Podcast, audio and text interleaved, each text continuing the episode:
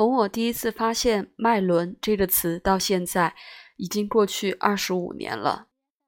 那时候我还很少能在图书馆的卡片目录和索引中找到这个词，但是今天已经有不计其数的参考文献和大量的新时代著作在探讨它，更别说那些以脉轮为装饰的音叉、彩烛、香薰、T 恤等各种日常用品。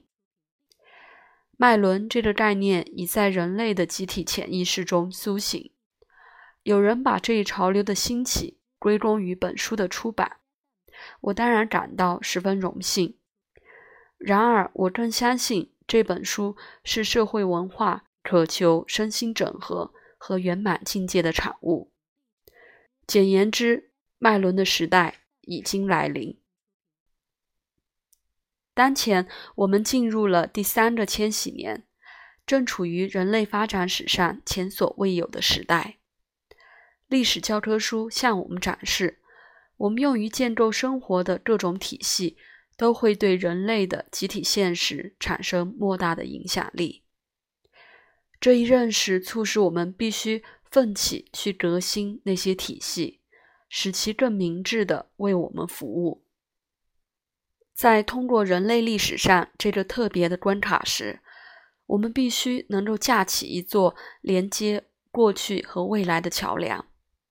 不只要创造出能够适应新现实的模型，还需不断更新旧的模型，让他们在急速变迁的文化中得以留存。脉轮体系如果想在二十一世纪发挥它的意义，必须在保有那些早已存在的基本框架的同时，发展出必要的弹性，以适应现代生活的需要。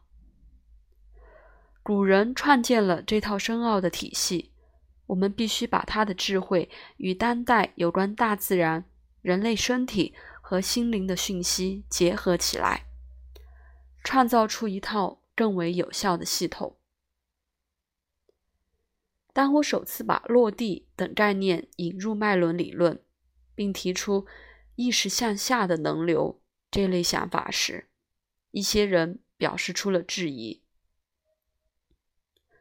过去大多数对于脉轮的诠释都集中在要超越我们的物质现实，并将物质现实描述成低劣和堕落的。我们被告知生命就是受苦，而超越是唯一的解药。如果生命是受苦，而超越是解脱，这一逻辑岂不暗示了超越与生命本身就是对立的？我在书中严重质疑这一说法。我不相信我们必须牺牲掉对生命的热情和生命本身带给我们的娱乐，才能达成所谓的灵性进化。我也从不把灵性看作世俗存在的对立面，或者灵性成长需要强力控制和抑制我们与生俱来的生物本能，也即生命本身。我相信，这些因应过去时代的控制范式而形成的观念，并不能应对当前这个时代的挑战。今日需要的是整合，而非控制。从二十世纪八十年代初，我第一次写完这本书到现在，人类的集体范式已经发生了巨大的改变。人们越来越重视唤醒身体能量。肯定大地所具有的神圣属性，也认识到物质本身蕴含的灵性价值。我们已经认识到，压抑自然力会带来不快乐和阴影能量；忽视身体会导致疾病；贬低大地会造成生态危机；而压抑性欲则会增加强奸和乱伦。现在是时候重拾我们所丢失的这一切，把它们整合到新的领域里来，弥合东方与西方、灵性与物质、心智与肉体之间的分裂，已成为无论是个人成长还是文化发展上的当务之急。正如玛丽安·伍德曼所说：“没有灵魂的物质是行尸走肉，没有物质的灵魂是鬼怪幽灵。两者描述的皆是一种死亡状态。”脉轮概念由唐崔哲学延伸而来。唐崔是一种编织的哲学体系，他用很多根不同的丝线编织出现实。这幅繁复而精妙的锦缎。谭崔既肯定了生命的价值，也推崇灵性的意义。他将灵性和物质都拉回到源头的一体性，认为两者仍作为整体处于螺旋式的进化之中。现在，我们终于有能力将古代知识与现代文明融合在一起。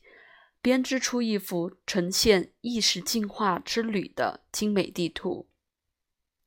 本书就是这样一张地图，指导你如何使用脉轮。我想，将来还会有更多作者写出更多关于这一主题的书籍。不过，目前这本书的内容已经代表了我的最新观点。那么，这个版本和以前有什么不一样呢？首先，它包含了更多谭崔的教诲，因为我有了更充裕的时间来研究谭崔，并尽可能不用那么玄奥的西方语言来表达。其次，我也修订和减少了一些内容，因为有不少读者告诉我，他们被之前那个版本的厚度吓到了。被删减的是一些我二十多岁时很看重的政治修辞。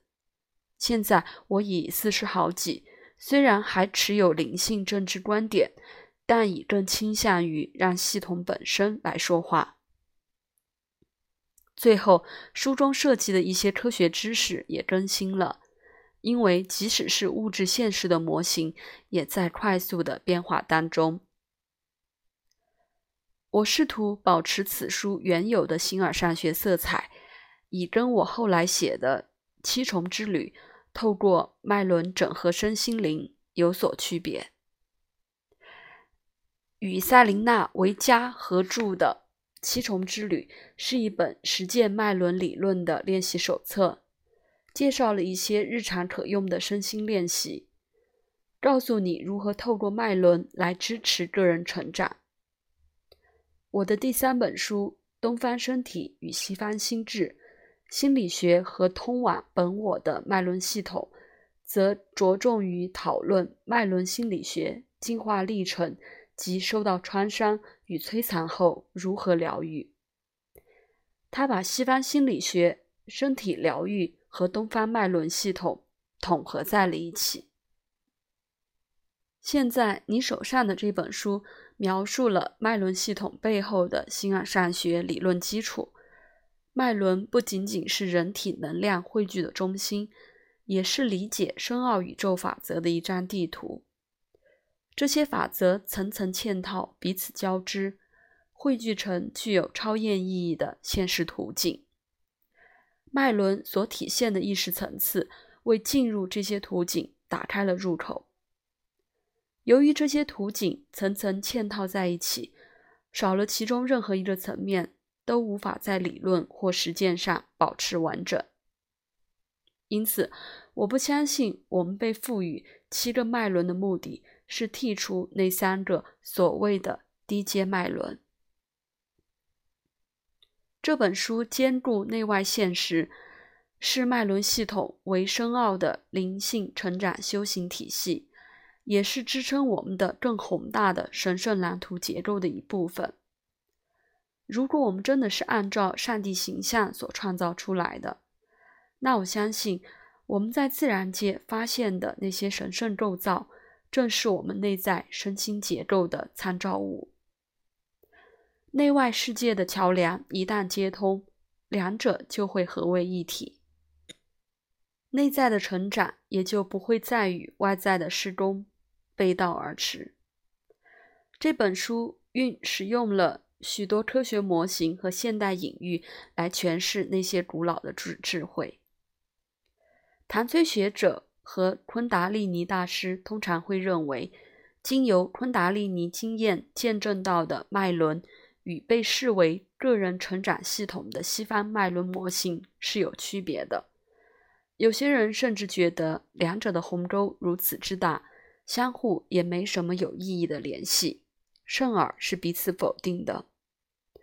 我认为两者之间毫无疑问有差异，比如第六脉轮的透视功能就与昆达利尼觉醒经验中看到的内在大光明景象有差异，但两者也并非毫不相干。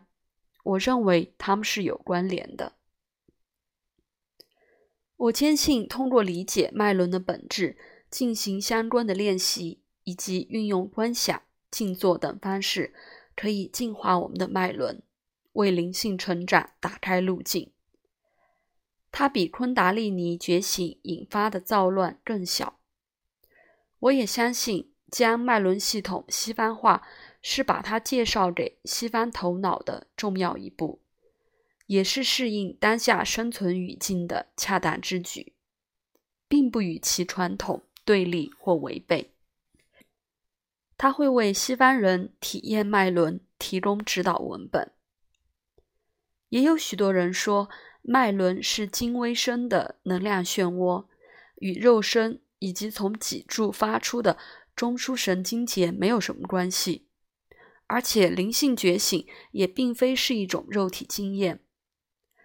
我认为，灵性觉醒虽然不完全是肉体层面的经验。但也并不意味着肉身就要被否定。任何一个见证或体验过昆达利尼觉醒体验的人都不能否认那些生理感觉或自发动作中蕴含的肉体成分。